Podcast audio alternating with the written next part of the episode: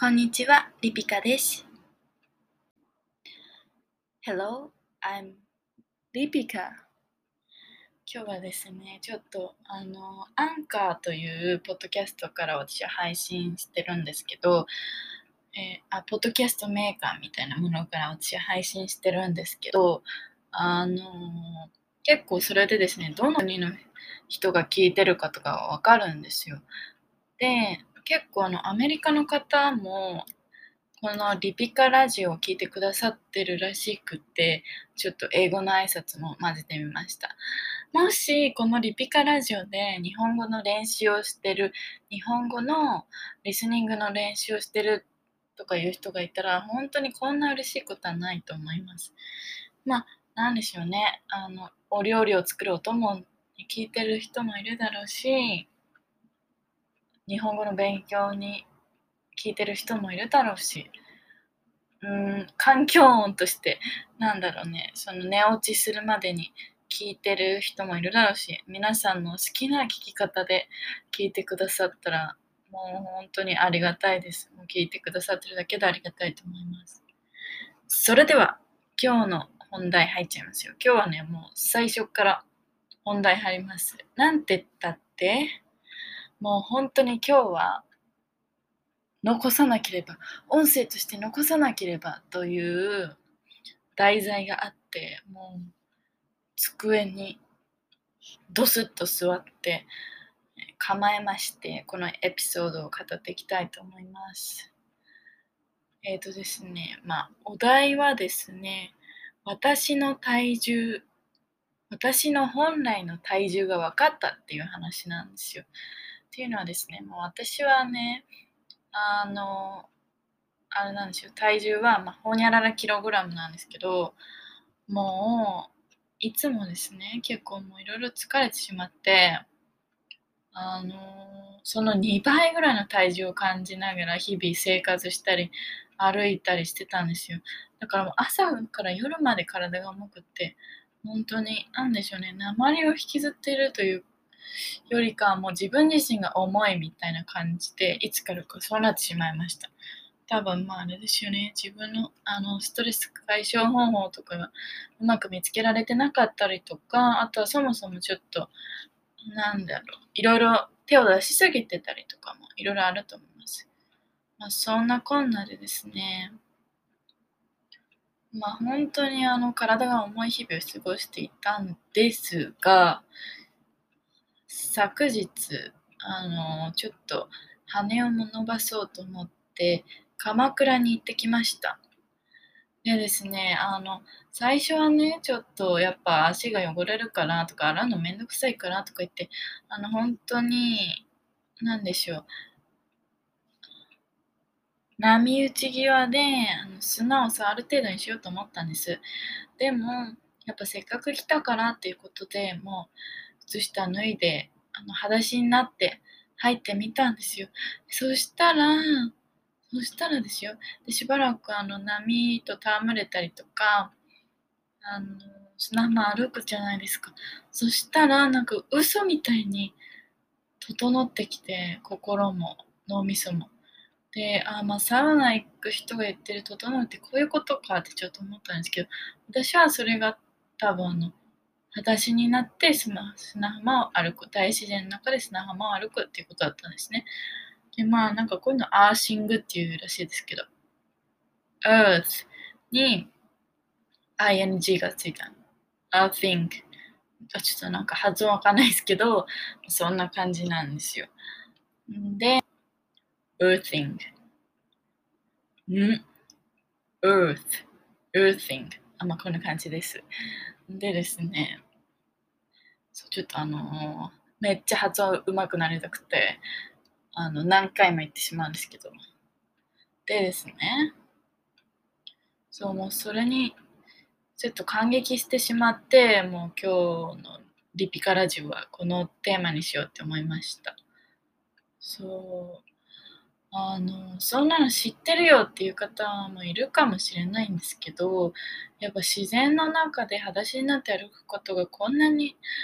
あの自分の心と体にとってプラスの影響を及ぼすとは思ってませんでした。本当に軽く見てたというか、そう、結構ね、あの、なんでしょう、夏ですし、海に行きたい、海に行きたいとは言ってたんですけど、なかなかね、なんか忙しい、忙しいとか言って行けてなかったんですが、本当に、あの、鎌倉行ってよかったですね。由比ヶ浜に行ったんですけど、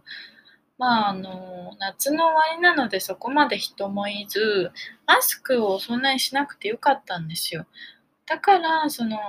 もう本当に全身開放的になって、あの、リフレッシュできたっていうのはあると思いますね。なので、あ海外のビーチだとヌーディストビーチとかありますけど、私は昔はあの、ヌーディスト、なんで裸になるんだろうみたいな、その、ちょっと恥ずかしいとかいう思いはないのかなと思ってたりしましたけど、まあ、なんか分かりましたねヌードヌードになって歩く人の気持ち、まあ、人それぞれだと思うんですけどヌードになる気持ちは。でも本当にあの解放されて歩くもう本当服も脱ぎ捨てて本当に自然体の自分になって歩くみたいなことがやっぱり彼らにとっては大切なんですよねって思いました。うん、そうね。まあ、まあ、なかなかね、その毎日、そういうね、海辺に行けるってわけではないから、ちょっと毎日やるのは難しいんですけど、このリフレッシュして、あの、すごいいい状態になったこの体を保ちたいと思いますね。そうで、私が本来の体重が分かったっていうのは、ああ、もう私は本当にね、100キロぐらいの、あの、体重のぐらいの気持ちで毎日過ごしていたけど、そう、実は私のリアルな体重はこんなに軽々しくしいものだったんだと思って、そう、なんかいろいろ余計に背負ってたんだなって思いました。そうですね。で、まあ、ちょっと一日寝て一晩経ったんですけど結構そのコンディションの良さっていうのは今も続いていてそうだからこれを続けるために、まあ、今日も公園行ってねお昼ご飯食べたりしましたしちょっと散歩してねなんだろう血流良くするみたいなのをちょっと心がけようかなと思います。本当にね継続って難しいからもうなんでしょうこういうふうにあの皆さんに発信するかとかしてもう自分を追い込むというか私はこのコンディションを継続するぞって結構強く思わないとやっぱりあの元の何でしょう疲れたから寝るみたいな生活に戻ってしまうので睡眠をたくさん取りつつもこのねリフレッシングな状態を続けていきたいと思います。それでそうなんですよ。帰ってきて、ま、私なんか、帰ってくると鏡を見てしまうんですね。あの、例えばなんか帰ってきてマスカラが超落ちてるとかあるじゃないですか。ああ、やっちゃった、みたいな。この状態で人と喋ってやったのかとか、まあ、あと、は、あの、たまにあるのが、なんか、歯にほうれん草が挟まったまま、あの、お食事に行ってしまったとかですね。そういうのがあって、まあ、そういうことで帰ってから鏡を見るんですけど、まあ、今日も鏡、あ、昨日ですね。昨日も帰ってきた後鏡を見て、でも、あの、結構もうあれなんですよ。海に行ったから、もう汗で落ちてるんですよ、化粧とか。でもすんごい、もうメイクした時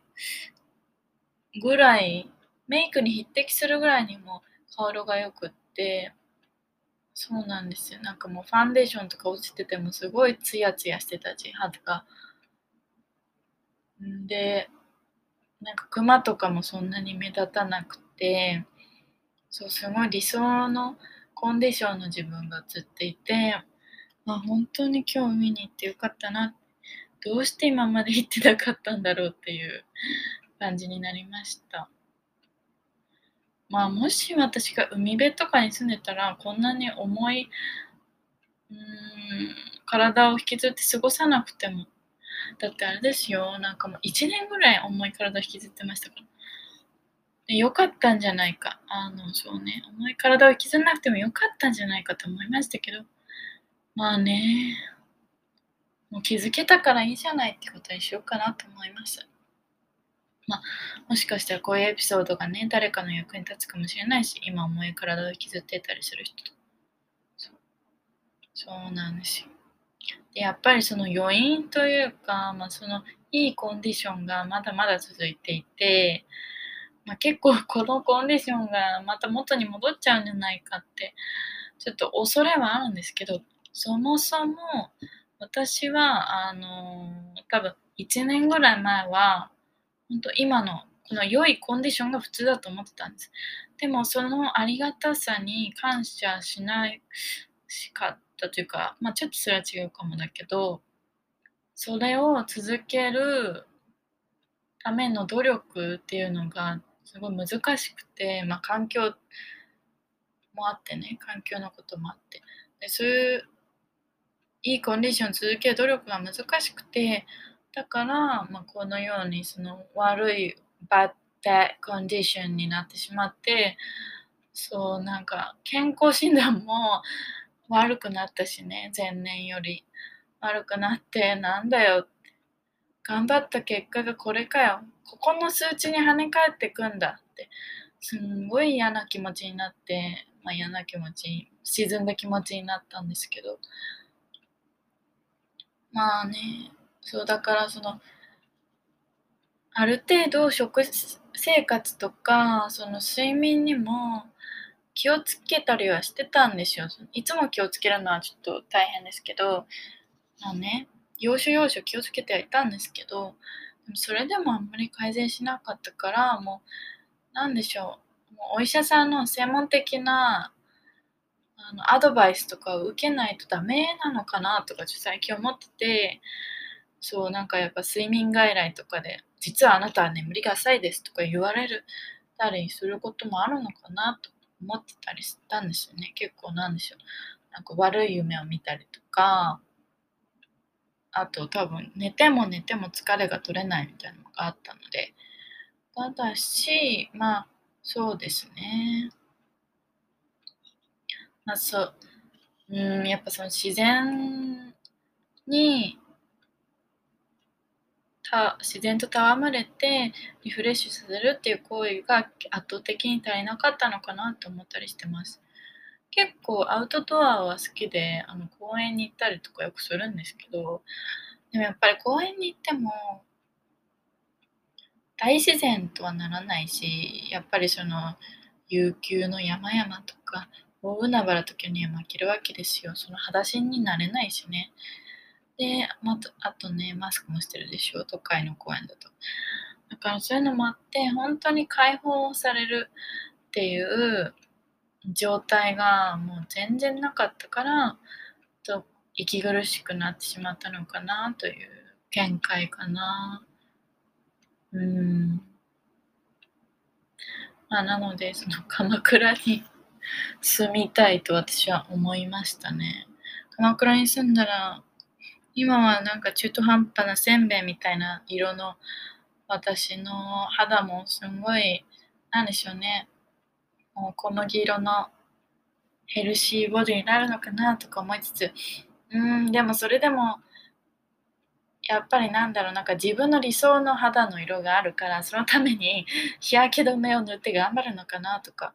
思ったりしますけどね。ねえ。いやー、だからこれを共有したかったんですよ、本当に。うん。共有せずにはいられないというか。が本当にありがとう海、ありがとう自然っていう感じですね。まあちょっとなんか平たい言い方になってしまいましたけど。そう、それで、あ今日もあの、このコンディションをね、持続させるために散歩をしてた時に、はって思ったことがあってですね、あの、世界に色がついて見えるんですよ。なんか、今までがそんな白黒の世界だったとは言いませんけど、なんか、やっぱりその暗いフィルターがかかっていたというか、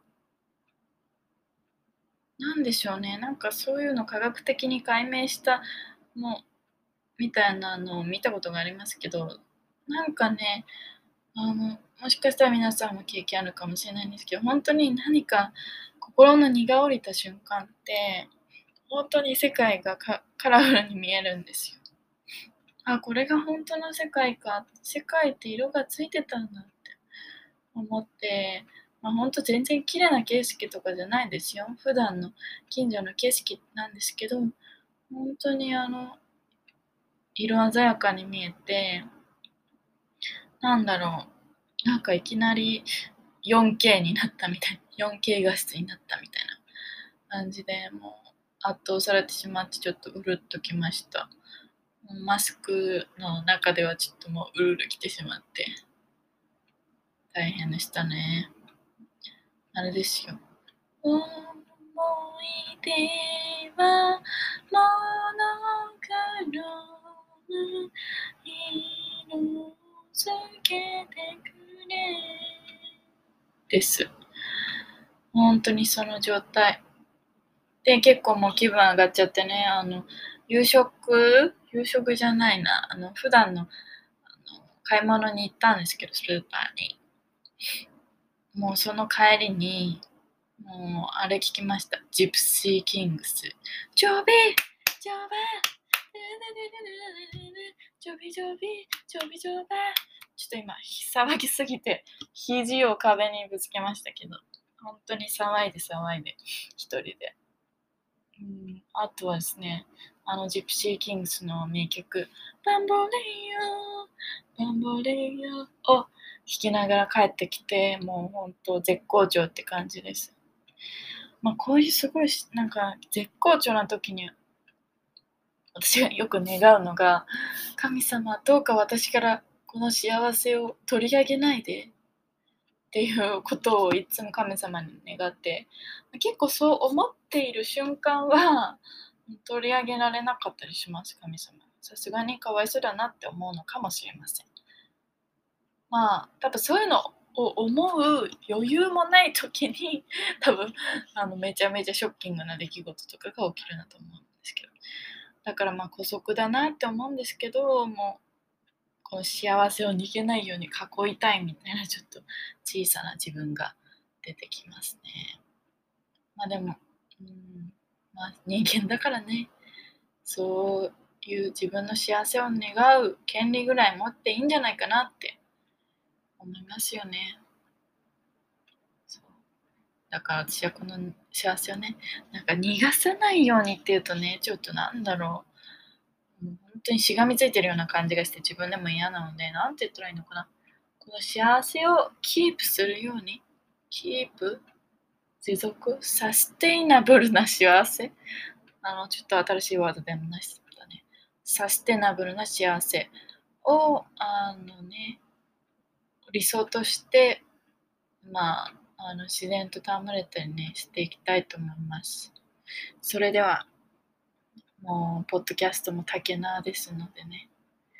今日はこの辺でグッバイしたいと思います。それでは、グッバイ良い夜を。